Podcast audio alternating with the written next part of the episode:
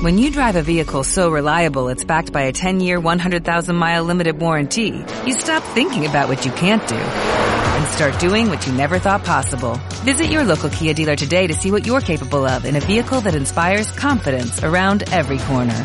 Kia, movement that inspires. Call 800-333-4KIA for details. Always drive safely. Limited inventory available. Warranties include 10-year 100,000-mile powertrain and 5-year 60,000-mile basic. Warranties are limited. See retailer for details.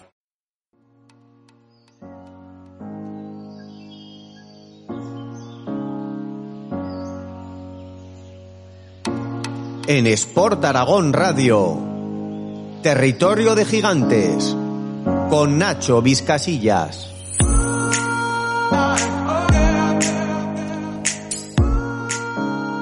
Hola y bienvenidos a un nuevo capítulo de Territorio de Gigantes, el podcast de montaña de Sport Aragón. Vamos a abrir el programa recordando a un montañero tremendo, a Iñaki Ochoa de Olza, gracias a Elena Sagaseta de la Fundación Iñaki Ochoa de Olza SOS Himalaya. Y luego estaremos con José Ra, nuestro entrenador personal, con algún consejillo ante el cierre de gimnasios. Atento a lo que nos dicen desde Piongalí, una cuñita sobre la gripe y empezamos.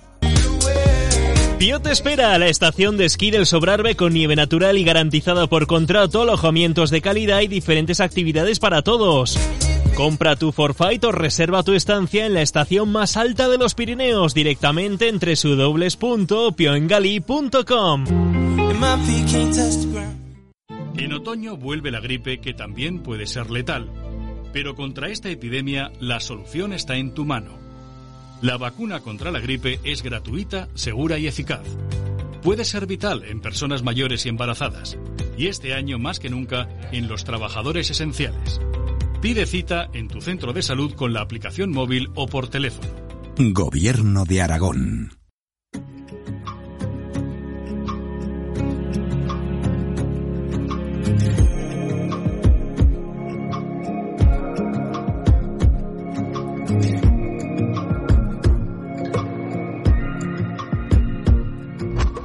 Iñaki Ochoa de Olza se quedó un 23 de mayo de 2008 en el Anapurna. El alpinista de Pamplona era ejemplo para muchos. En su intento de rescate participaron alpinistas de primer nivel y encogió el corazón de todo el mundo de la montaña porque Iñaki Ochoa de Olza era un montañero ejemplar y singular. Para perpetuar su memoria surgió la Fundación Iñaki Ochoa de Olza, SOS Himalaya, y en este mes de noviembre se ha lanzado La historia de Iñaki en el Himalaya, prologada por Alex Chicón, con ilustraciones de Ana Pilicueta y guion de nuestra invitada Elena Sagaseta, que es el motor de la Fundación Iñaki Ochoa de Olza. Buenas tardes, Elena, y muchísimas gracias por estar en este podcast en Territorio de Gigantes. Buenas tardes a vosotros y gracias por invitarnos. Eh, digo, Elena, que eres el motor de la Fundación Iñaki Ochoa de Olza y por lo que me dicen amigos comunes, eres una mujer muy fuerte y valiente. Dicen que el halago debilita, pero creo que en esta ocasión tengo la impresión de que plasma una realidad. Te quería preguntar lo primero de todo, si es difícil el trabajo de la Fundación de dar a conocer las necesidades de algo tan lejano para muchos como puede ser Nepal. Bueno, lo del motor me hace, me hace gracia que lo digas, pero el motor real de la fundación sigue siendo Iñaki. Y, y su gran hermano, amigo, eh, no sé qué palabra utilizar, en, en nepalí es Dai, eh, Migma Dorji que es nuestro representante, eh, ojos, mente y todo en Nepal. Es el quien dice, hace falta esto y Elena intenta conseguirlo, pero sin Migma esto no sería posible. Pero Elena consigue muchas cosas, ¿eh? Bueno, Elena trabaja, es su trabajo y su pasión. Yo, aunque estudié fisioterapia, me reconvertí por cuestiones de salud y bueno, siempre he sido muy solidaria, altruista, siempre he estado metida en temas de ONGs y cosas así. Y, y, bueno, me parece que si no intentamos cada uno cambiar un poquito el mundo es muy difícil cambiarlo. Yo no conocía Nepal más que de oír a Iñaki y ahora, bueno, me apasiona. Eh, te conozco muy poquito, pero me parece que siempre estás con una sonrisa. Muy necesario, ¿no? Bueno, yo creo que mi marido y mis hijos me dirían lo mismo. ¿eh? Pero yo, yo insisto, de lo poquito que te conozco mm, y, de lo que he escuchado y de lo que me han contado, eh, me dicen eso, sobre todo, que eres una mujer muy, muy fuerte y, eso, y con una sonrisa. Lo digo, y quiero incidir en lo de la sonrisa porque, porque claro, mm, a veces hay que poner una sonrisa para situaciones tan duras. Sí, a ver, eh, yo creo que vender todas las necesidades que hay en el Himalaya, eh, digo vender, ¿no? Porque al final necesitamos gente que nos apoye, bien haciéndose socios, bien comprando material, eh, bien en un ayuntamiento solicitando una subvención. Si tú te presentas con buena cara, con una sonrisa eh, amable, ¿no? Eres una persona alegre que intentas decir, oye, ellos están mal, pero con lo poquito que les damos son mucho más felices de lo que son, mm, yo creo que es más sencillo y más fácil. Entonces, bueno, de momento creo que estoy demostrando que, que me funciona la sonrisa que tú dices pero bueno, no siempre soy así, ¿eh? Tengo mi genio. Hombre, a ver, que una cosa no quita la otra. Eh, dentro, dentro de esos apoyos y de esas necesidades que tenéis para, para dar a conocer la fundación y para, y para ayudar al pueblo nepalí, eh, está la historia de Iñaki en el Himalaya.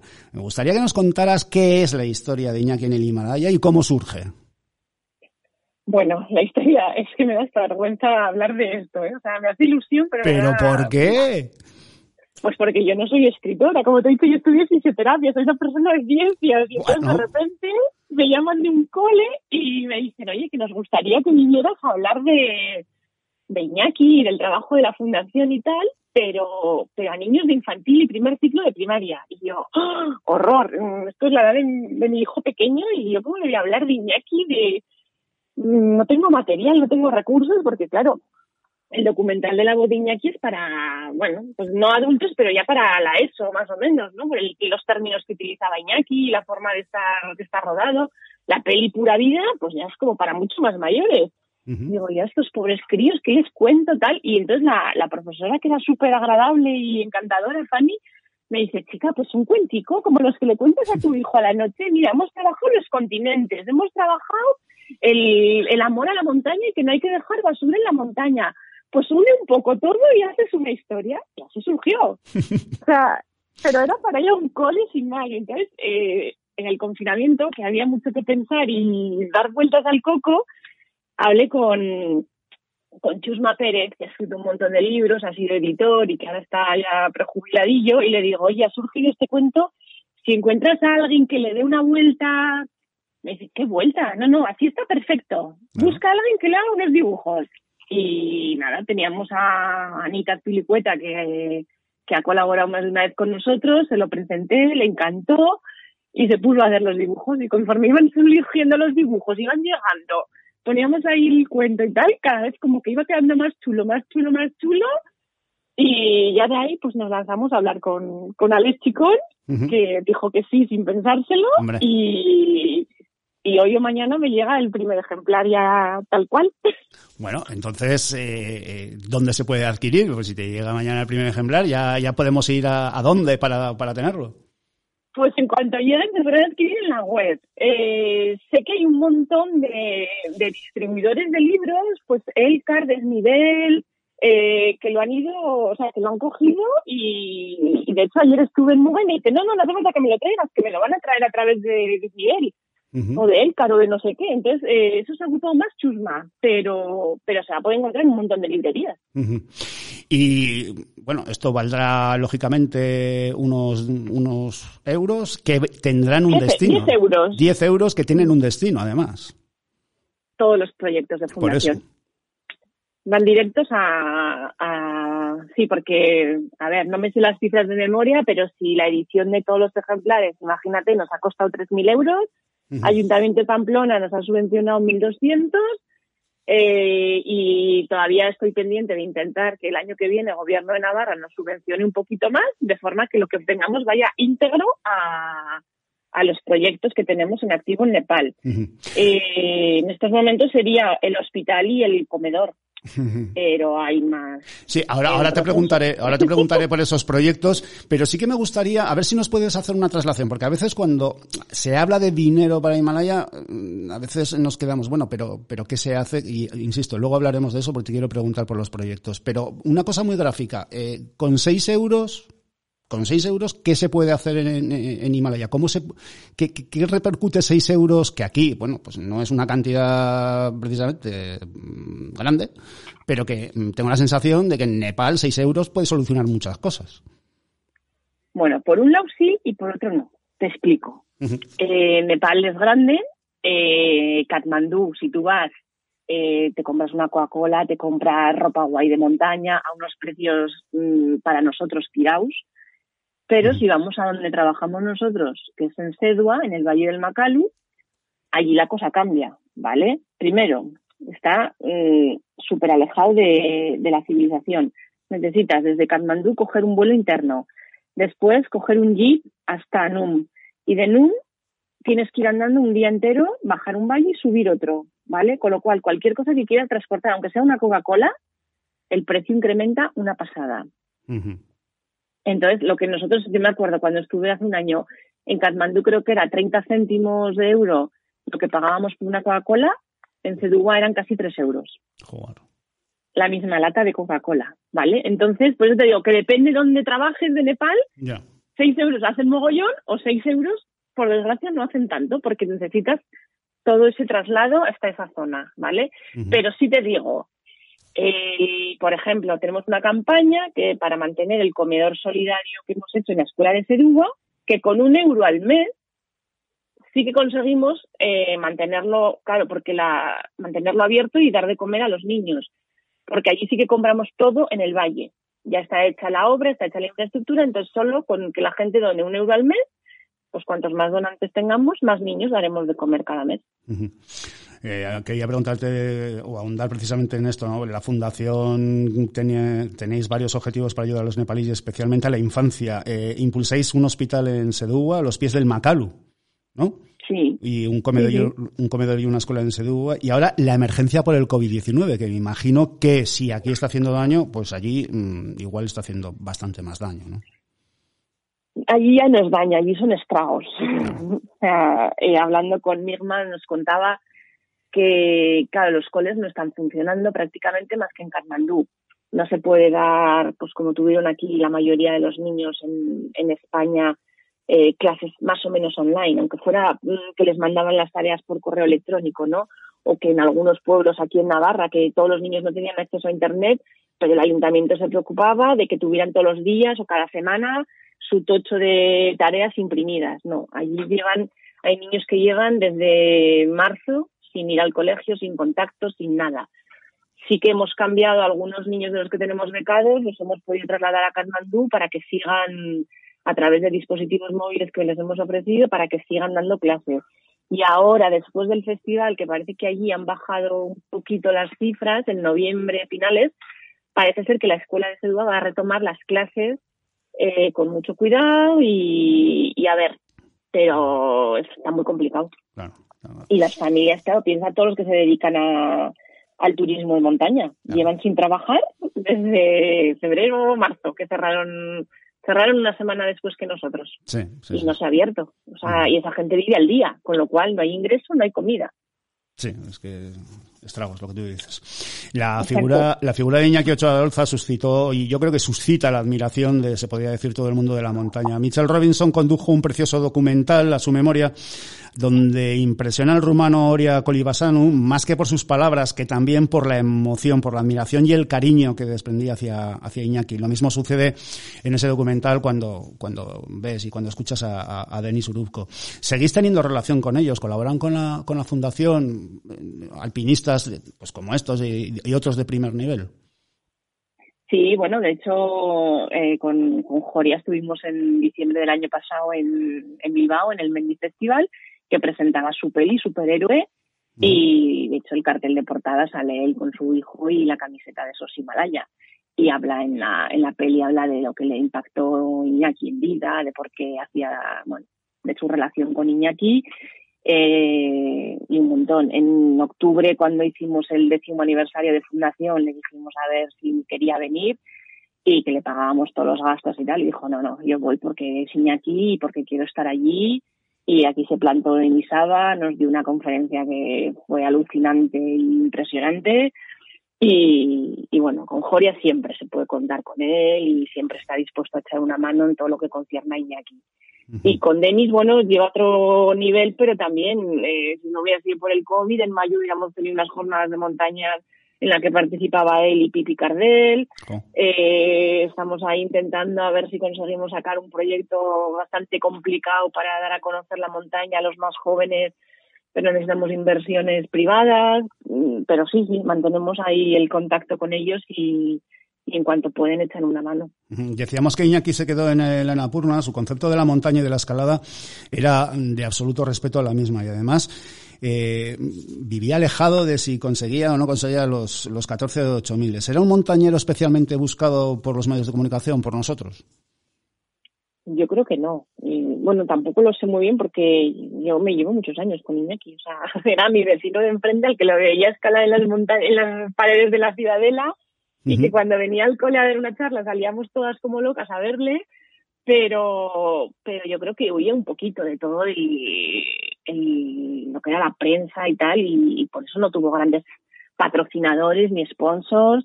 Eh, De hecho, en el libro cuenta cómo mandó a tomar por saco a determinados medios porque no cumplían sus expectativas de honradez y de. Entonces, yo creo que no, que fue más a raíz de, de su muerte y de todo lo que generó el movimiento por intentar rescatarlo cuando se dio a conocer la figura de Iñaki. Eh, Iñaki se quedó en Annapurna, una montaña que, que creo que no le atraía especialmente, ¿no? Hasta, hasta que la conoció.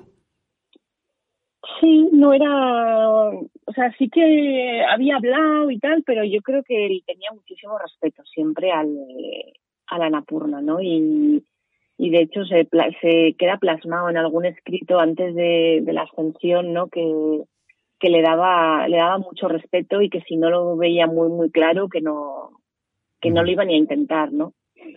Pero bueno, la vida es así. Un- Una montaña de 8.000 metros, de 8.091 metros, que claro, pues es que los periodistas eh, siempre los 8.000 es- tenemos cierta atracción, pero que si esta montaña hubiera tenido 7.999 metros, eh, Iñaki igual hubiera ido a ella. Quiero decir, que es que no, la altura era lo que, bueno, tampoco era lo que le atraía, ¿no? Sino le atraía la montaña en sí, la belleza de la montaña.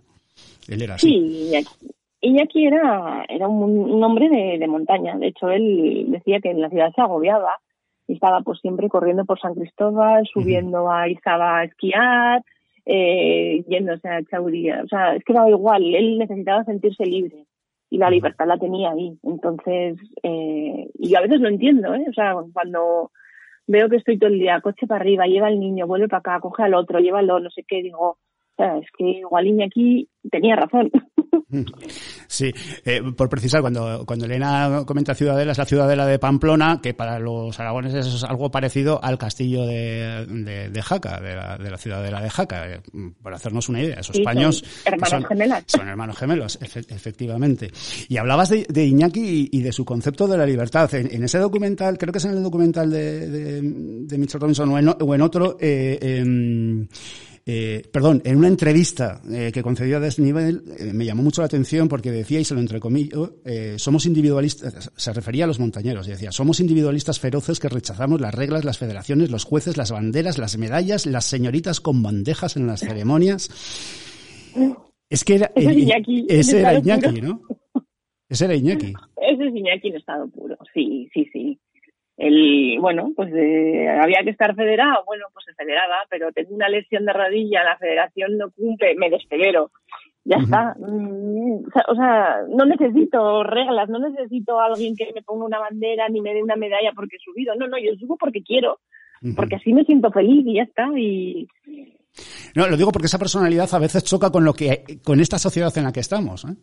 Choca un poquito. Sí, yo creo que hoy, hoy en día eh, lo llevaría complicado. O sea, en 10 años ha cambiado muchísimo el alpinismo.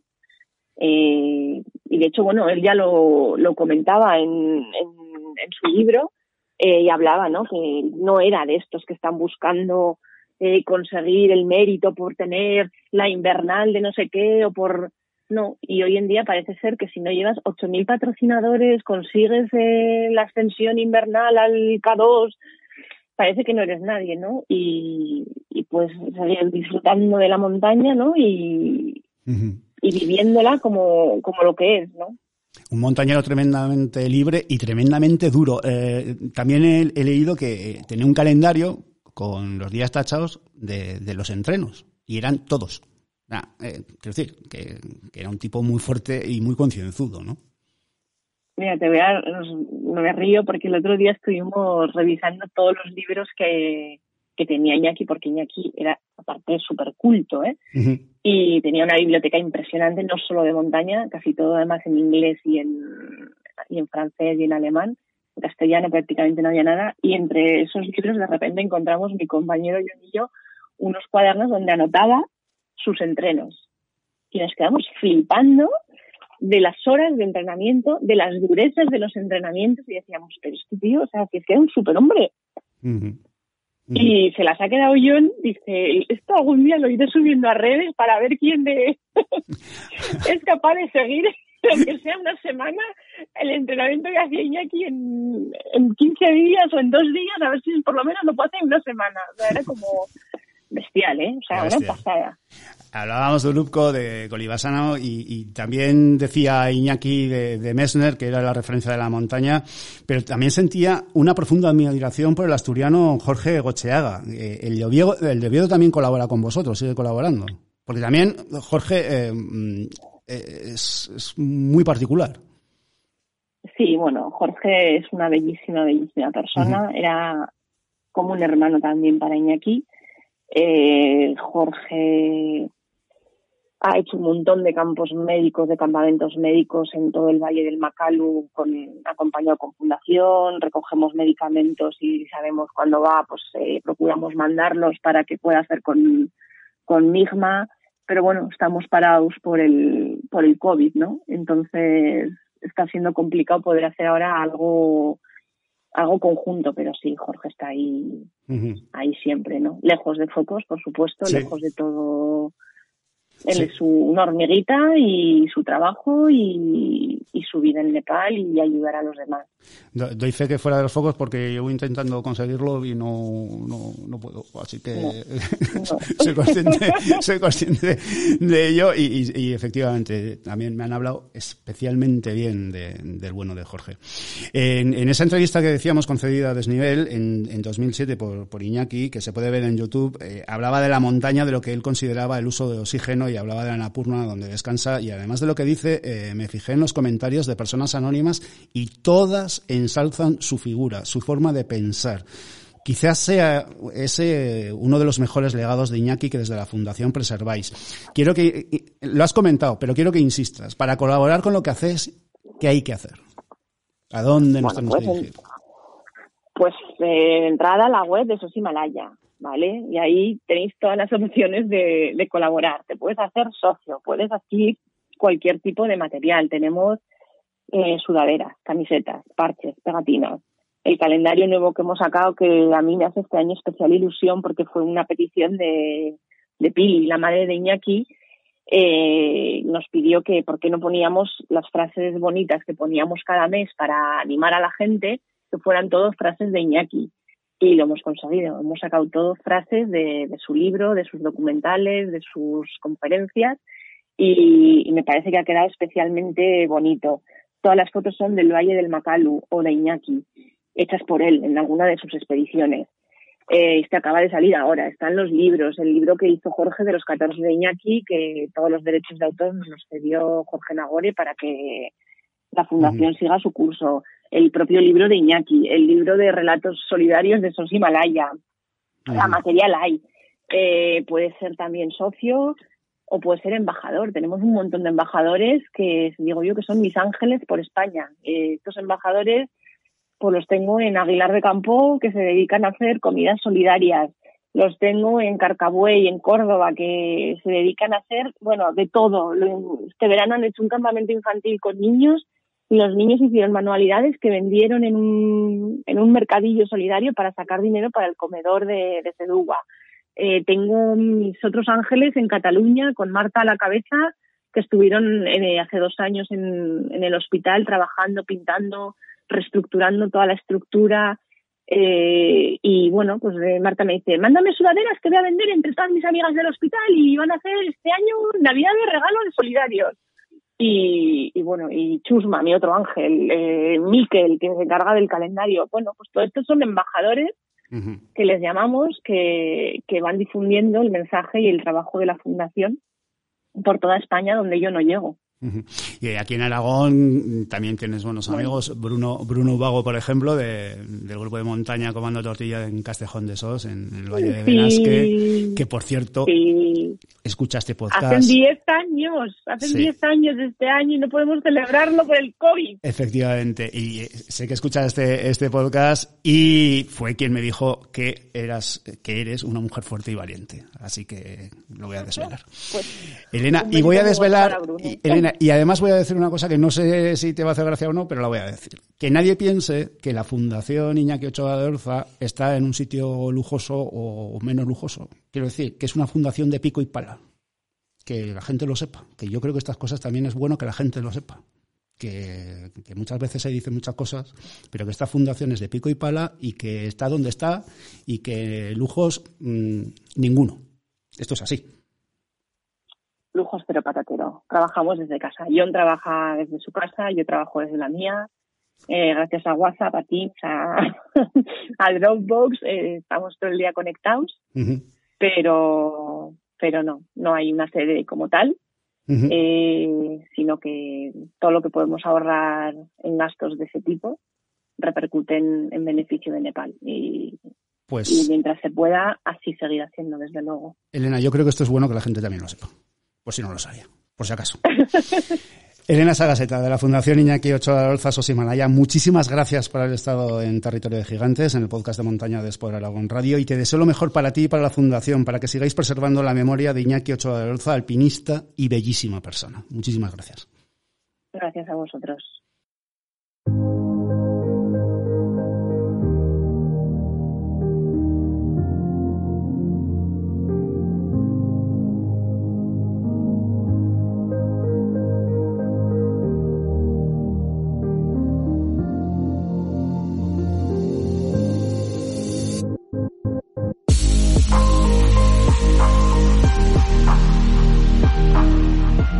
Cambiamos de tercio en territorio de gigantes y como parece que nos vamos abocados a un nuevo confinamiento por la irresponsabilidad de unos y de otros, esto es opinión, queremos echar una mano para afrontar de la mejor manera posible lo que se nos viene encima los que nos gusta el deporte, pero estamos muy lejos de ser pros. Ahora nos vamos a la información. Queremos acercaros el qué hacer cuando los gimnasios tienen que echar el cierre y para ello contamos con un interlocutor de lujo como es José Ramón Cayén, nuestro querido José Ra. Buenas tardes, querido José Ra, ¿qué tal?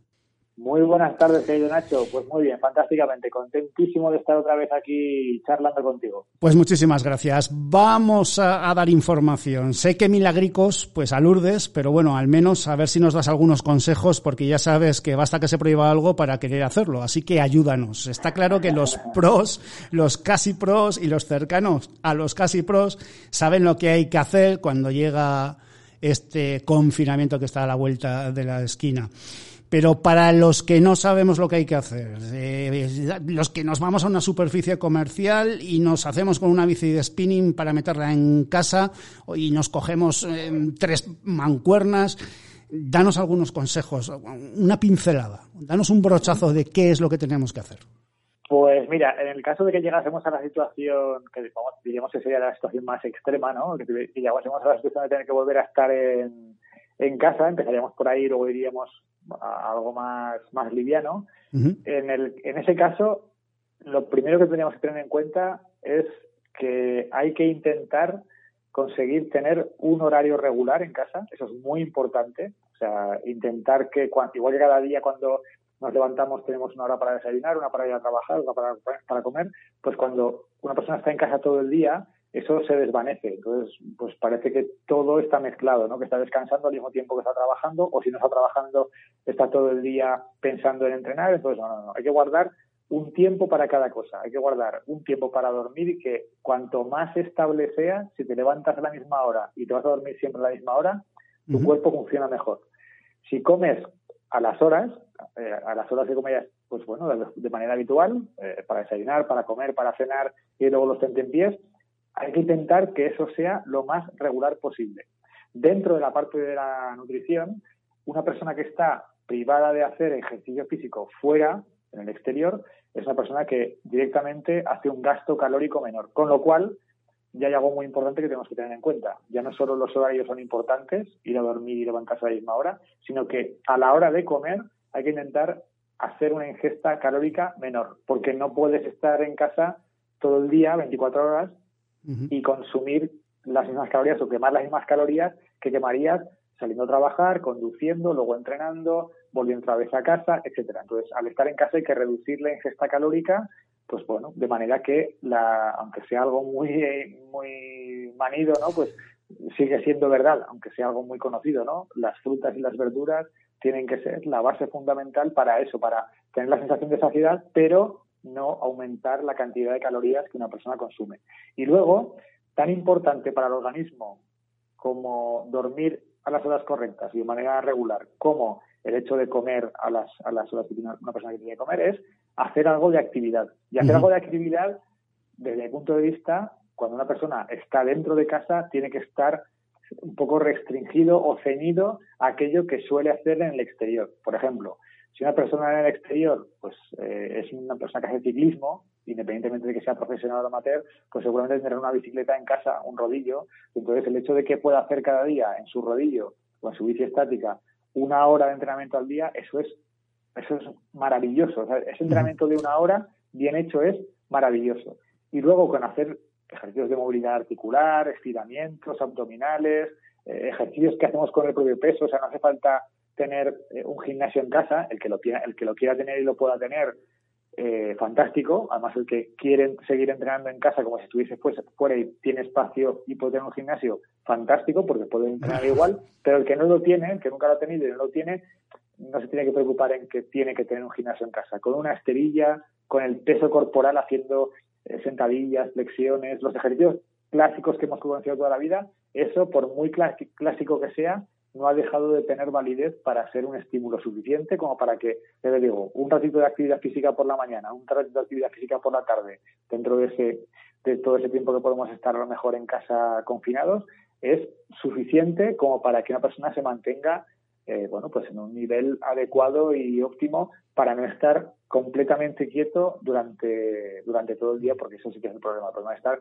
completamente quieto. Y además de todo esto, solo por una pincelada más, es también muy importante guardar eh, las dinámicas habituales que tenemos cada día. Sé que el cuerpo, para que no se nos duerma y quede aletargado después de un tiempo de estar en casa, hay que darle pequeños estímulos que son tan sencillos como, por ejemplo, cuando te levantas de la cama, te cambias de ropa. Cuando nos vamos a trabajar y salimos a la calle, nos cambiamos de ropa, ¿no? Pues no, no estar todo el día con el pijama por casa, por casa. Cuando vas a entrenar en tu casa, eh, buscas un espacio que te sugiera y que te ayude a eso, a, hacer una actividad, una habitación a lo mejor en la que tengas eh, menos eh, tiempo habitualmente, una zona en la cual a lo mejor tengas aire libre. O sea, hay que buscar un espacio mm, peculiar, especial para hacer esa actividad física que sea distinto de hacértelo al lado de la cama o hacerlo, que te digo yo, en la cocina, porque quieras que no, el cerebro, el cerebro es muy, muy, muy inteligente, entonces asocia ideas y si yo estoy entrenando al lado de la cama, mi cuerpo está en una lucha entre, pero vamos a ver, si esta habitación y esta cama es para dormir, eh, ¿cómo me voy a esforzar a hacer eh, unos abdominales o a hacer una bicicleta de spinning, ¿no? Entonces, guardar un poquito de orden, eso sería la primera idea general que habría que tener en cuenta, sencillamente para que todo sea lo más cómodo, lo más confortable y luego, por supuesto, lo más positivo posible. Hay que ser ordenado. Y si uno hace 45 minutos de spinning en el gimnasio, pues si en casa tiene una bici estática o un rodillo, 45 minutos también. No nos volvamos locos. Quiero decir. Exactamente. Sí, sí, sí, sí. Lo, que una persona entrena en el exterior es habitualmente lo que puede entrenar en el interior. De hecho, por ejemplo, para que te hagas una idea, hay deportistas a los que entreno que antes del primer confinamiento estaban preparando sus competiciones, sus Ironman, sus carreras de montaña y demás, que tenían posibilidades en su casa para tener material, pues su bicicleta eh, con, el rodillo, su tapiz rodante, bueno, pues entrenaban muchísimas horas porque no tenían, bueno, no podían salir al exterior y porque dentro podían mantener, mantener el entrenamiento que hacían en el exterior, pues, pues con, un tapiz, con una, con unas mancuernas, con, pero si yo habitualmente o una persona, eh, quien sea, habitualmente hace lo que dices tú, media hora de caminar o 45 minutos de elíptica o 40 minutos de, de ejercicios generales, pues cuando esté en casa, con eso es suficiente, porque ya, te digo, como el resto del cuerpo se tranquiliza cuando no estamos haciendo actividad física, esos pequeños minutos le vienen muy bien para activarse y es suficiente con lo que suele hacer de manera general. O sea, no, no hay que pensar en intentar ser o empezar a ser campeón del Tour de Francia cuando una persona nunca lo ha intentado y de repente lo quiere intentar cuando está todo el día metido en casa. Eh, eh, borramos eh, para hacer pesas la garrafa de 5 litros de agua, ¿no? Todo lo dejamos solo para las películas. Sí, bueno, una persona que quiere hacer un entrenamiento de fuerza para mantenerse, yo te digo, con el peso corporal, con ejercicios propios del peso corporal, con hacer medias sentadillas, con ponerte un escalón y elevar, eh, apoyados en la punta de los pies levantarte pues, eh, impulsándote por con los gemelos, haciendo flexiones, haciendo abdominales en el suelo con una esterilla. Con eso hay un entrenamiento maravilloso, con una silla haciendo flexiones, eh, apoyando las manos en la, en la silla por la parte posterior del cuerpo y haciendo flexiones para los tríceps. Con eso una persona tiene suficiente. Fíjate, te diría más, solo con un elástico, un elástico, una, una banda elástica que que, se puede encontrar en cualquier a día de hoy, con un elástico tienes un pequeño gimnasio en casa. Puedes hacer ejercicios del tren superior, del tren inferior, abdominales, de todo. Entonces, con un elástico y un espacio cómodo para poder tumbar y hacer ejercicios en el suelo, bueno, una persona puede hacer cualquier tipo de, refuerzo y más, volvemos lo de antes, teniendo en cuenta que, bueno, pues que, no, no le hace falta mucho más. De hecho, recuerdo hace un tiempo que estaba viendo un reportaje de Carolina Marín durante la fase de confinamiento y, entrenaba con elásticos y elásticos y elásticos y con una colchoneta en el suelo y abdominales y bueno y, haciendo diferentes tipos de ejercicios se puede llegar a hacer un estímulo muy bueno. Eh, con el, cierre de gimnasios hay muchas personas que están habituadas pues a hacer elíptica o, a ir corriendo por la cinta. ahora mm, si puede salir a correr puede haber un peligro de pasar de esa cinta al asfalto o, a la tierra, porque porque normalmente la cabeza actúa, lo que comentaba, ¿no? Basta que esté una cosa que no podamos hacer para hacerla más todavía. Pues es decir, bueno, nunca he ido, o hace mucho tiempo que no he ido al asfalto, o hace mucho tiempo que no he ido a correr por una senda, y como ahora no tengo otra opción, pues no me queda más remedio que ir. Pero esto puede ser eh, peligroso, o, hay que ir adecuándose poco a poco para evitar lesiones, para evitar sustos. Sí. ¿Qué hay que hacer? Fíjate, esa es, una, esa es una pregunta buenísima porque es justamente lo que ocurrió en la primera en el confinamiento y, y, que además responde exactamente a lo que tú dices. Una persona que está habituada a ir, por ejemplo, a un gimnasio y hacer actividad en una elíptica, en una bicicleta, en un tapiz, etcétera, si de repente le cierran el gimnasio y quiere seguir haciendo actividad física, que es fantástico, seguir haciendo, haciendo actividad física, lo ideal es que haga una transferencia, un traslado progresivo al exterior. Porque como tú muy bien dices, no es lo mismo el cero impacto que tienes en una bicicleta estática o el cero impacto que tienes en una elíptica o el bajo impacto que tienes en un tapiz rodante, en una cinta de un gimnasio, con el impacto total que tienes cuando te pones a correr en el asfalto. Entonces, si no haces un, una traslación progresiva, si no vas primero a hacer, por ejemplo, eh, media hora de caminar un poco, correr un poco, caminar un poco, correr un poco, eso a, muchas, personas se choca, ¿no? ¿no? Pero yo, exactamente, no, que yo quiero correr, ya, ya, pero que pues, pues, yo también quiero que corras, pero correrás cuando estés en condiciones, sobre todo a nivel articular, a nivel muscular, a nivel de ligamentos, a nivel de tendones, de empezar a correr con seguridad, ¿no? Yo también quiero que, que corras dos horas si quieres, o una hora, lo que tú quieras, pero hay que hacer un proceso progresivo de lo que es dentro, un gimnasio, siempre las estaciones son más, más livianas, más confortables, al exterior. El exterior, cuando te pones a correr en el parque, cuando te pones a correr en el asfalto, cuando te pones a correr por la montaña, eso, el, el estrés sobre la articulación, el tendón y el ligamento, que es muy bueno, es una, una, una activación que tiene que ser muy progresiva, porque si no a nivel de articulaciones esos momentos se, se sufre mucho. De hecho, mira, recuerdo en el primer confinamiento, porque esto también nos vale para, en caso de que nos confinen, la vuelta otra vez al exterior, si debe ser progresiva o si puede salir ya directamente o, o como tiene que ser. Recuerdo que hice una videoconferencia para mis deportistas que solo pretendía justamente eso, decirles, mirad, paciencia, por favor, paciencia, porque si no, si mañana, cuando digan ya se puede salir a la calle a hacer deporte, después de tres meses que estuvimos dentro de casa, eh, os ponéis a correr como si no hubiese un mañana, lo que vais a tener, pero además con el 99,99% de probabilidades es una lesión. Y si no tienes una lesión, vas a tener tantas agujetas que te va a parecer una lesión. Bueno, entonces fue, fue curioso porque, claro, pues siempre tienes personas que saben ceñirse a un plan y personas que les puede más la ilusión y la voluntad de, bueno, de, desfogarse que otra cosa. Entonces, los que tuvieron paciencia y empezaron por caminar, correr, caminar, correr, pues no tuvieron ningún problema. Los que salieron y salieron como si no hubiese un mañana, pues, pues bueno, pues estuvieron un tiempo con unas agujetas gigantescas, sencillamente, pues porque no el cuerpo no está habituado a algo así y hay que hacer un paso muy gradual. ¿Y, cómo influye ahora la temperatura? Porque claro, el primer confinamiento nos encaminábamos hacia el buen tiempo entendido, como que sube el mercurio, y ahora nos encaminamos hacia otro buen tiempo, y acoto aquí lo de buen tiempo porque eh, llega el agua, bajan las temperaturas, llega la nieve y, yo siempre he sido partidario del agua y de la nieve porque eso crea riqueza y por eso digo que es buen tiempo. Pero deportivamente eh, influye y no vale solo con ponerse un gorro y unos guantes, imagino. Hay que tener también algo de más respeto, ¿no?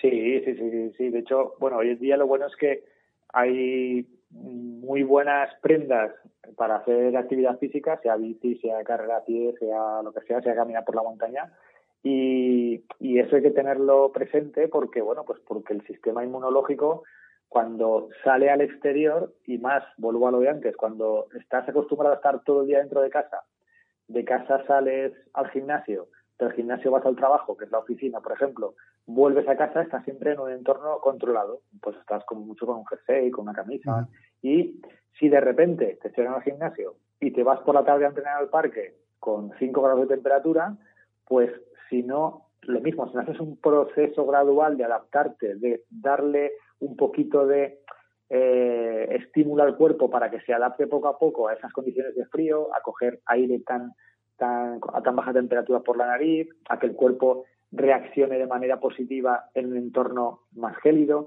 pues si no haces eso progresivamente, pues bueno, todo eso se va a volver en, contra pues en, forma de, pues de, un resfriado o de, o de una gripe o, de algo así, ¿no? Entonces, ¿qué ocurre?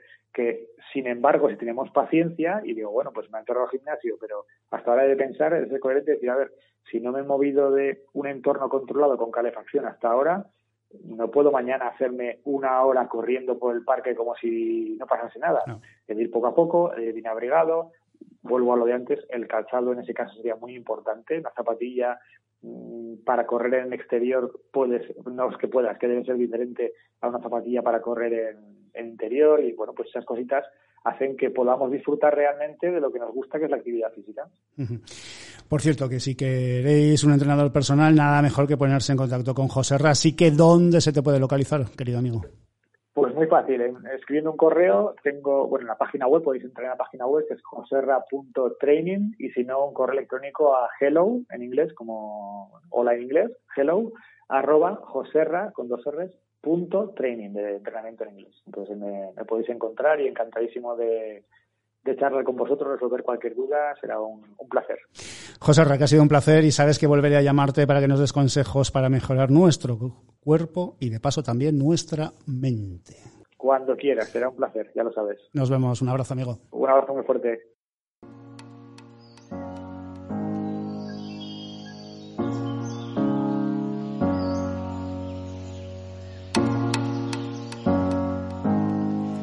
Nos vamos. Antes de apagar los botoncicos del podcast, recordaros que en el Twitter de Sport Aragón y en el correo tdg.esporaragón.com nos podéis indicar a quién queréis que os traigamos a este podcast o asuntos a tratar. Ya sabéis, estamos en iVoox, en Spotify, en iTunes y un montón de sitios más para que nos podáis escuchar. Hasta la próxima semana. Ha sido un placer. Adiós.